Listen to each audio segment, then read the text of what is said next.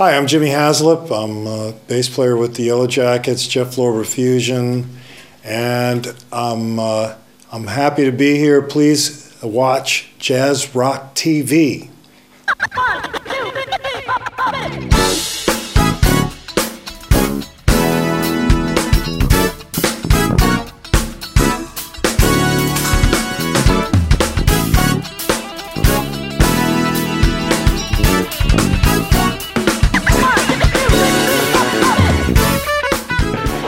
Hallo, hier sind wir wieder mit äh, Jazz Talk TV. Heute bei uns zu Gast Jimmy Haslip. Jimmy, we're Hi. so proud to have you here. Thank you. And uh, it's a great honor that you visit our little studio here in Cologne. It's my pleasure. Thank you for inviting me. Yeah. And Jimmy was on the road, war on Tour mit Jeff Lorber Fusion und zur Einstimmung ein kleiner Ausschnitt aus dem Konzert, aus dem Live-Proberaum in Zürich. But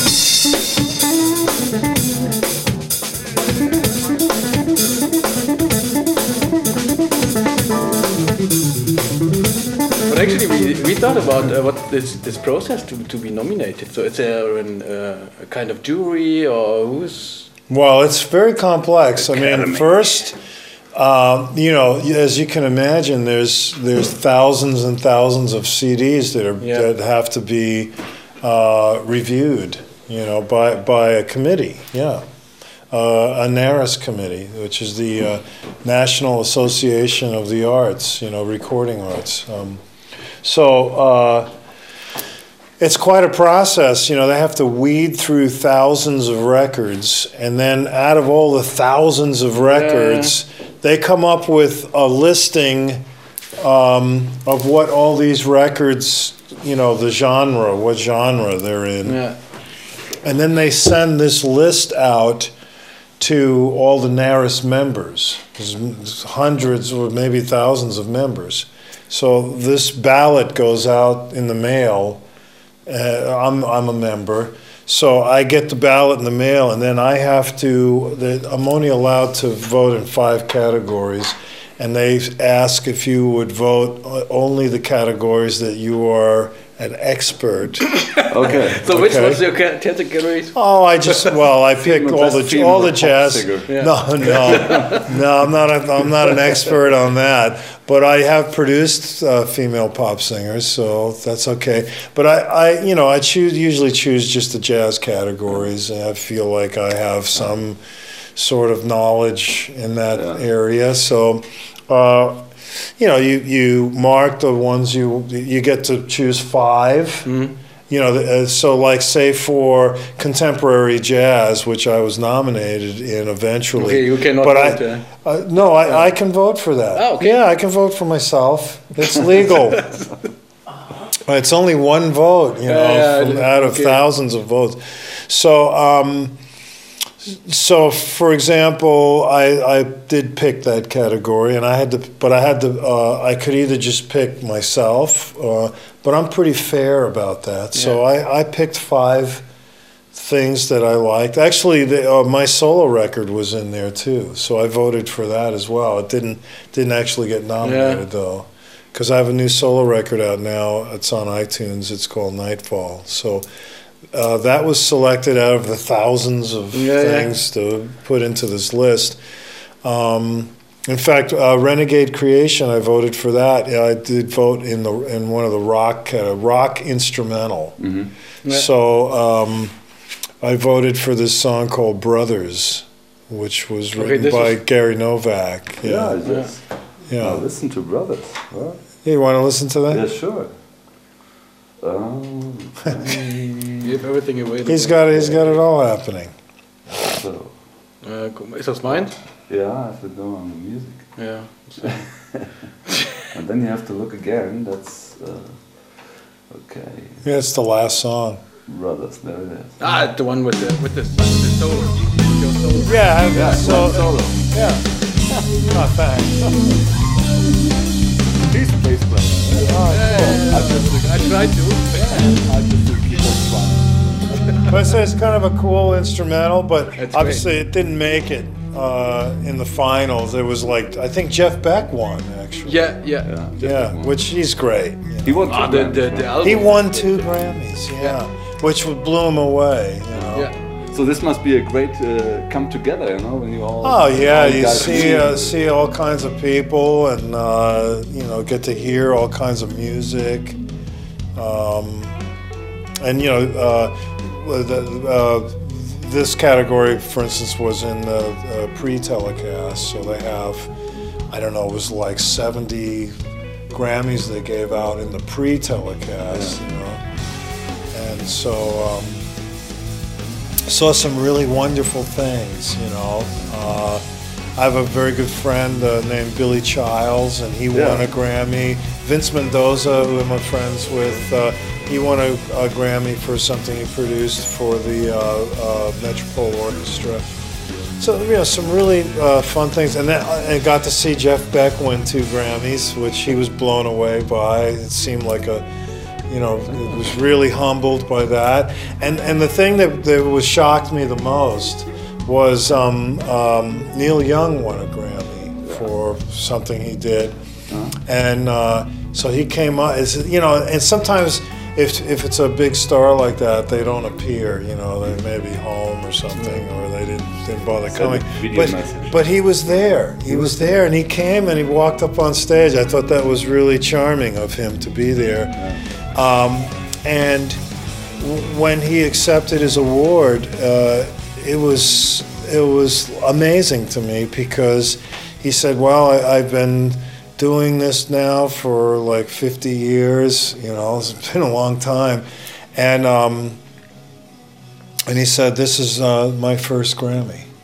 Which I could I couldn't believe Neil Young never won a Grammy before. Yeah, this is kind of people you expect they have. Uh, Yeah, like a hundred Grammys. I don't know because sure. he's had quite a career, but uh, that that's a beautiful story, you mm. know. And he was so thrilled, you know, mm. to to be there and and to have finally won a Grammy after, you know, some 45, 50 years he's been making records, And you know. he made some really great records. Fantastic, right? Finally, he gets a trophy, Yeah, you know. that's right, yeah, yeah. He gets the reward. yeah. The official, you know, the ex- acceptance from the Grammy jury. Exactly. Great. That's great. So there was some really fun things. On top of that, I was getting a big kick out of the whole uh, ceremony, the pre-telecast ceremony, because the band on stage, uh, the drummer was William Kennedy. So Really? he was the drummer in the Yellow Jackets now, and Yeah.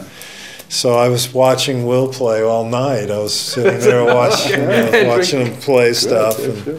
Yeah, we you guys with, with but then we went to you know after after the pre-telecast there's a there's an intermission, and then the and then within like an hour or so there's a there's you go into the big room at the Staples Center, and um, and they have the big show you know with Lady Gaga and uh, you know yeah, all this stuff. yeah, Jason Bieber you know.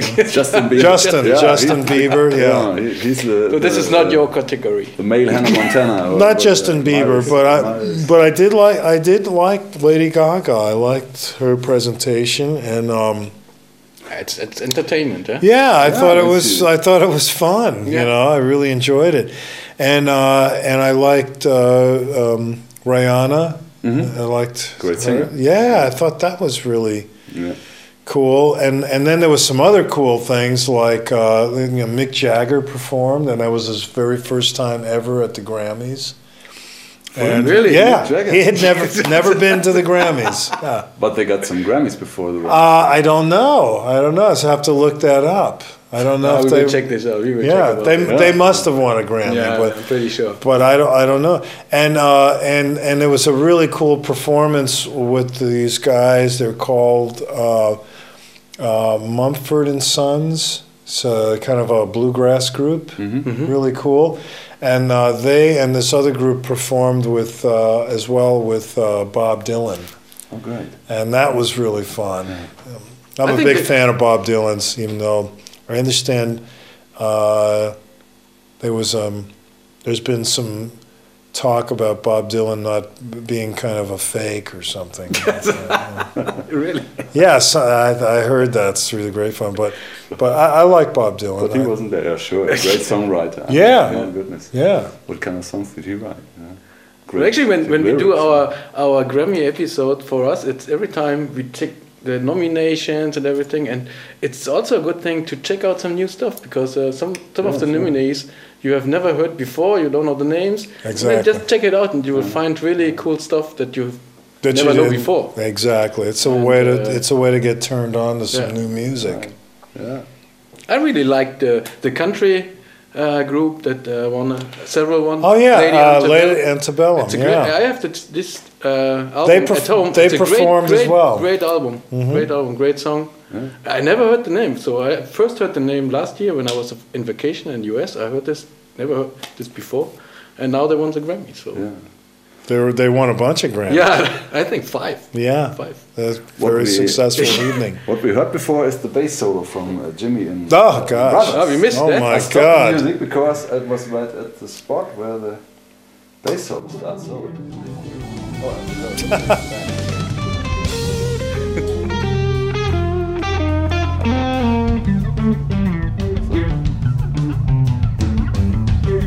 With a wah wah. Yeah, you played with the wow or other, or just It was a wah wah and a um, envelope modifier.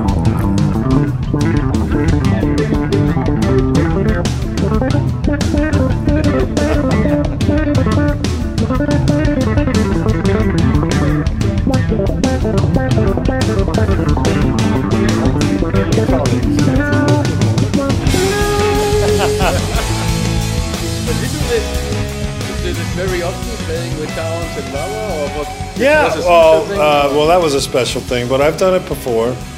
Uh, I think there's a solo on a Jing Chi record that I used uh, this kind of an effect, and also on a, I did a whole track, produced a, a Gino Vannelli track on a record he did called Slow Love, and uh, uh, I produced a song on there called Cry Baby. So I figured the song's called Cry Baby, and Gino wanted me to play a bass solos throughout the song. And I figured because it's called Cry Baby, I have to use a Cry Baby Cry wah Baby, so, Yeah, so that's what I did.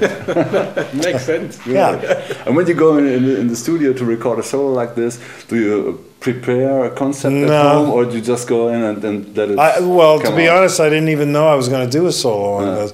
Uh, we would- we recorded all the tracks, and then uh, I just thought Robben was going to solo on that, and then Robben said, "Well, you know, we don't have a bass solo on this whole record, so why don't you take a, a little bass solo on this tune?"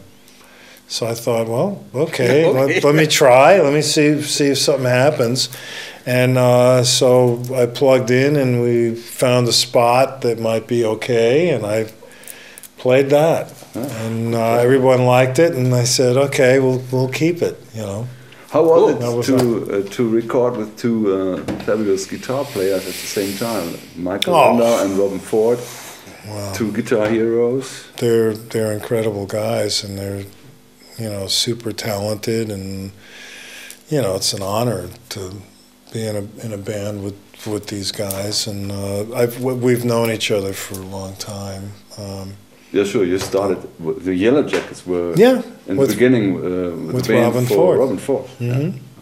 Yeah, in fact, we did a record before the first Yellow Jackets record. It's called The Inside Story, which was uh, Robben Ford's solo record, but it, it was really the precursor to uh, to the Yellow Jackets. And uh, and Robben put that band together, you know, with Russell Ferrante and Ricky Lawson and myself. And um, you know, he he had uh, already organized. Um, a production crew, which was uh, Steve Cropper, who's another legendary guitar player, Do you know who that is? I think he's from the Blues know? Brothers band. Or Well, he plays with the Blues Brothers band, Oh, but do you know what his origin was? No, I don't Okay, he was the original guitar player in Booker T and the MGs. Ah, Green Oh. Onions. Green Onions. and he also wrote uh, several songs, very famous songs. One in particular was In the Midnight Hour with Oh, Wilson. Pickett. Yeah. yeah. Great. So there you go, some trivia. Soul legend. So yeah, it's a soul legend, and so um, that's just he did a lot of things. But anyway, he I guess he and Robben had talked about doing a record like this, and he wanted to produce it. So um, that was back in uh, when was that? Nineteen seventy-seven, seventy-eight, something like that. He did that. You were not only the bass player from Renegade Creation, also the producer of the of the record. That's right. Was it your idea to put those guys together? How Well- come, how did you come up with them? Uh, yes, it was uh, my idea, but also Robben had some. Uh, he had. He also had an idea to do something like this, um, and and actually, you know, Robben and I have been in another group together with Vinny Colaiuta. It's called Jing Chi, Mhm. right? Which we did three records for. Uh, the, I, I produced three records for that band, and we were talking about doing a fourth record um, last year, but Vinny was very busy. Vinny was all over the place. He was playing with Herbie Hancock. He was playing with Chick Corea. He was playing with Sting. He was playing with uh, everybody. So Difficult to find a spot. eh? yeah, so it was hard to pin him down, and that was okay. Um, uh, so Robben and I started talking about doing a different project, and then I, I we had talked about this in the past, but I brought this up, and Robben thought this might be a good idea. So it was a matter of me talking to the president of Shrapnel Records about this particular project. And when I did speak to him about it, he was thrilled about maybe doing this. And uh, then it was a matter of me calling Mike and Gary Novak, Mike Landau and Gary Novak, and seeing if they were available and interested. And they w- were available and interested. So. Uh, so then it was just a matter of finding a time in the calendar when everyone was free, and uh, and we had a blast. Uh, I asked, I asked, uh, since Michael and and Robben were singing, I asked them to, to you know uh, write some songs because they were both really great songwriters, and. Um, I figured that would be the best approach to have them write songs for their voice, you know.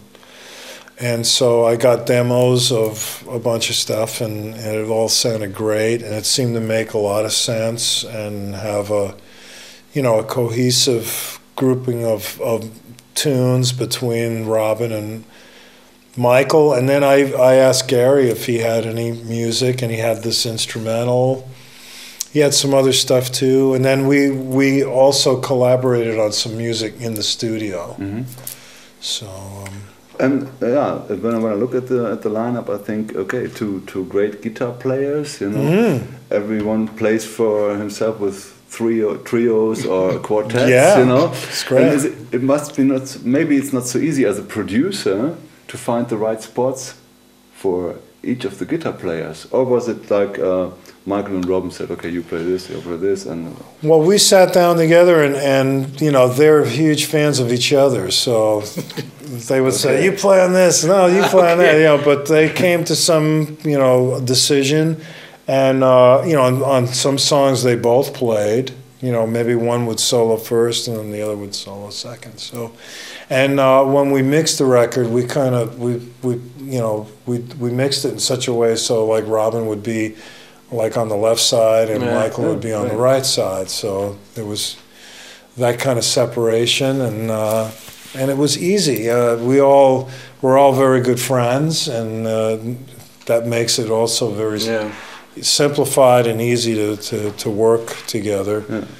It's really been great, and we've since done quite a few live performances, and it's it's always fantastic and fun.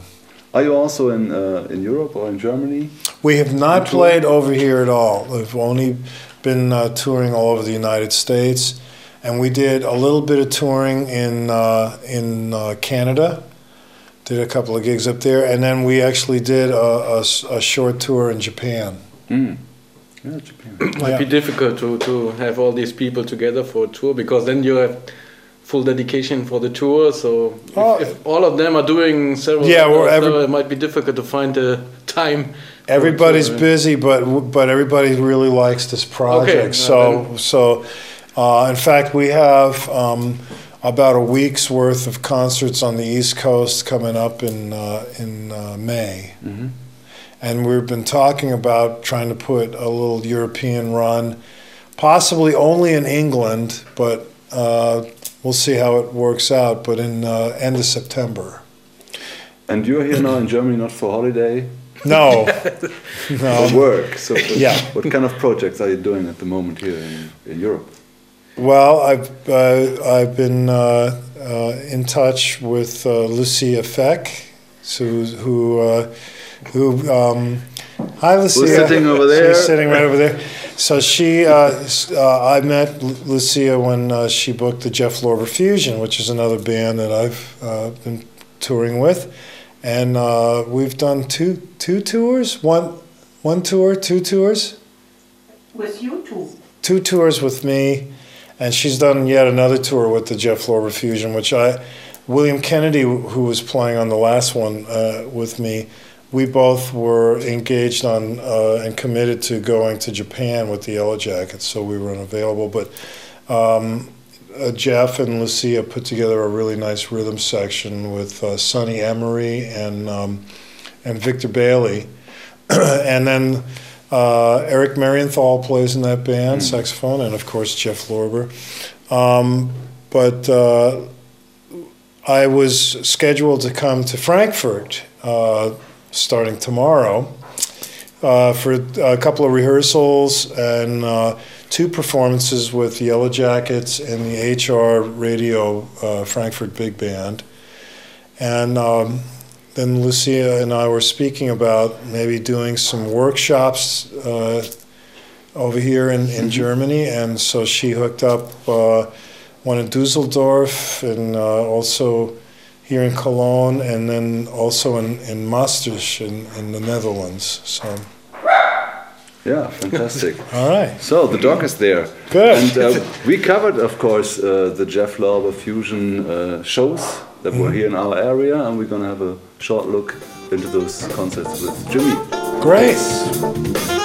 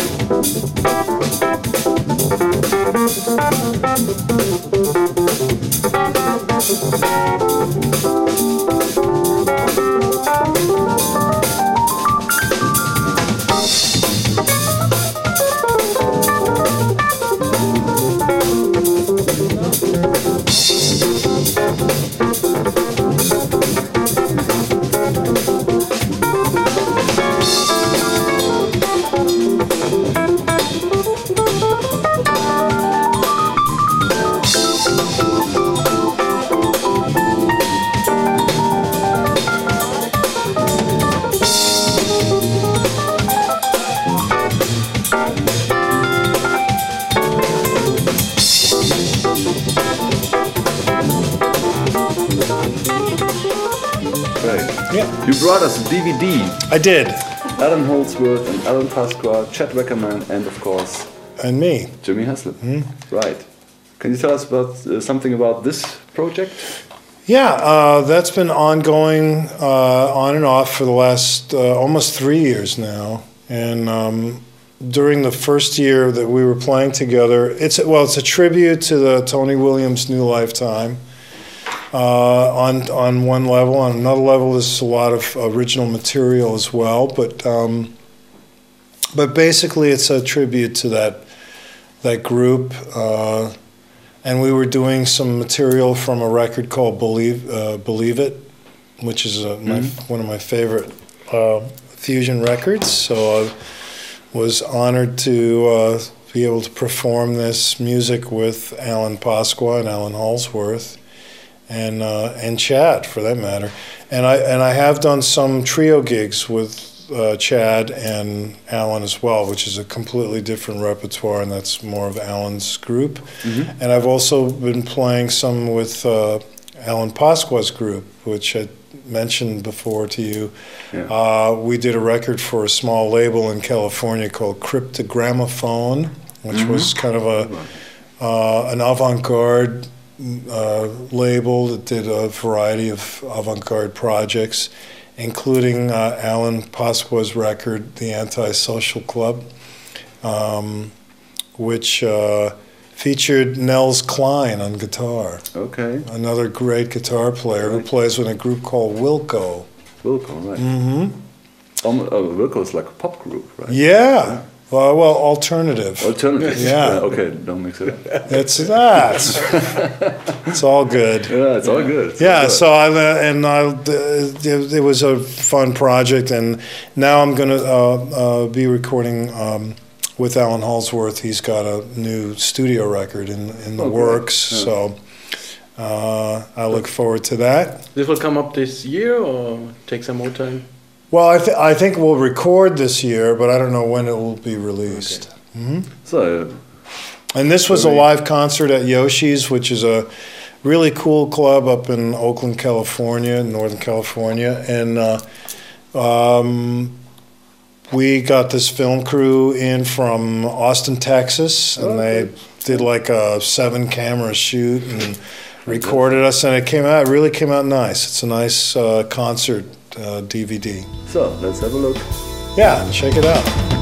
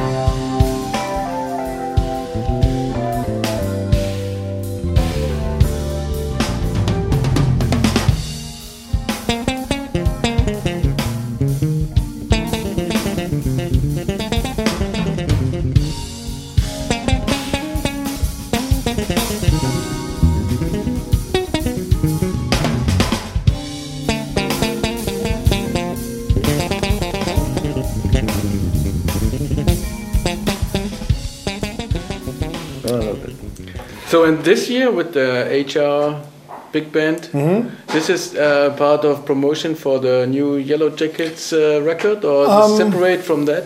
Well, it probably will end up being something to that effect, but it's not really focused on that. It was just a gig that came up, and it's a very interesting gig because we get to be the rhythm section for a big band like like the HR band, which is a tremendous band, and um, you know we have maybe about 22 Yellow Jackets pieces all written out for big band, of which we'll do some selections, and I believe Bob Mintzer actually arranged a couple of the pieces from this new release, from the Timeline release, for for big band, especially for this gig.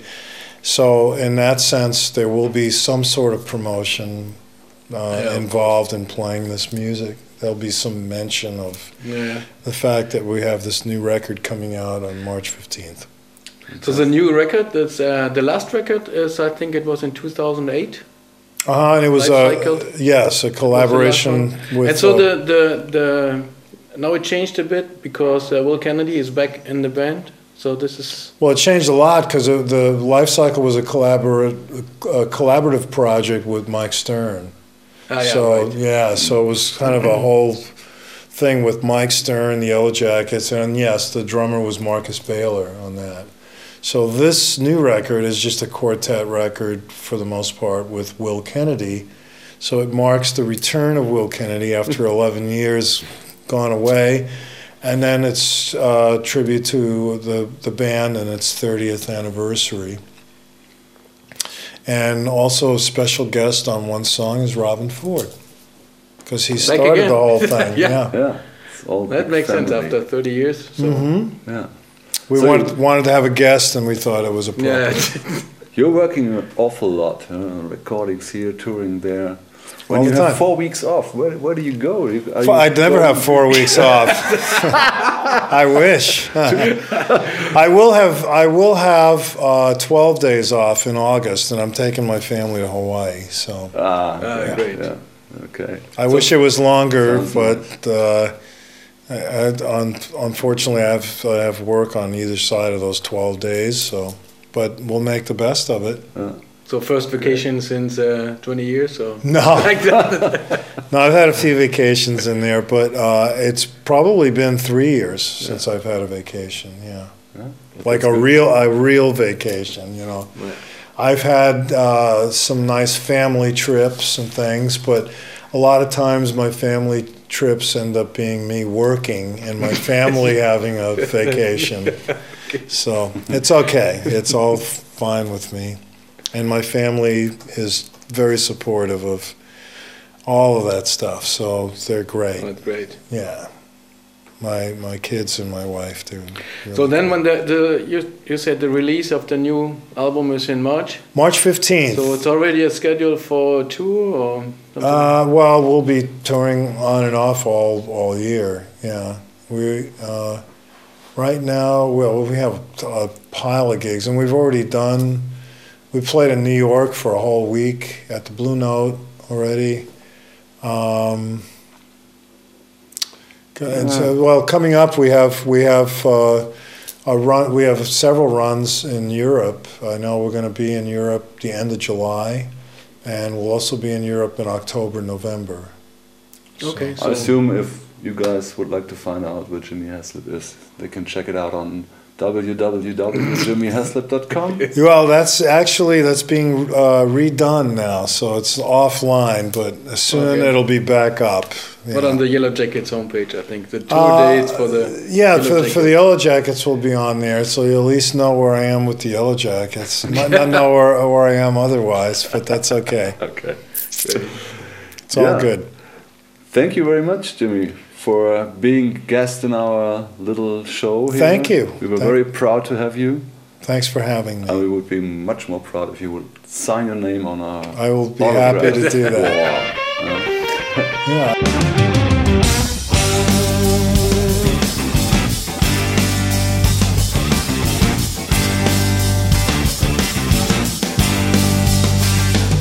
A little light appeared today to help a few souls to find their way. Angel eyes and fire tattoos to chase away the devil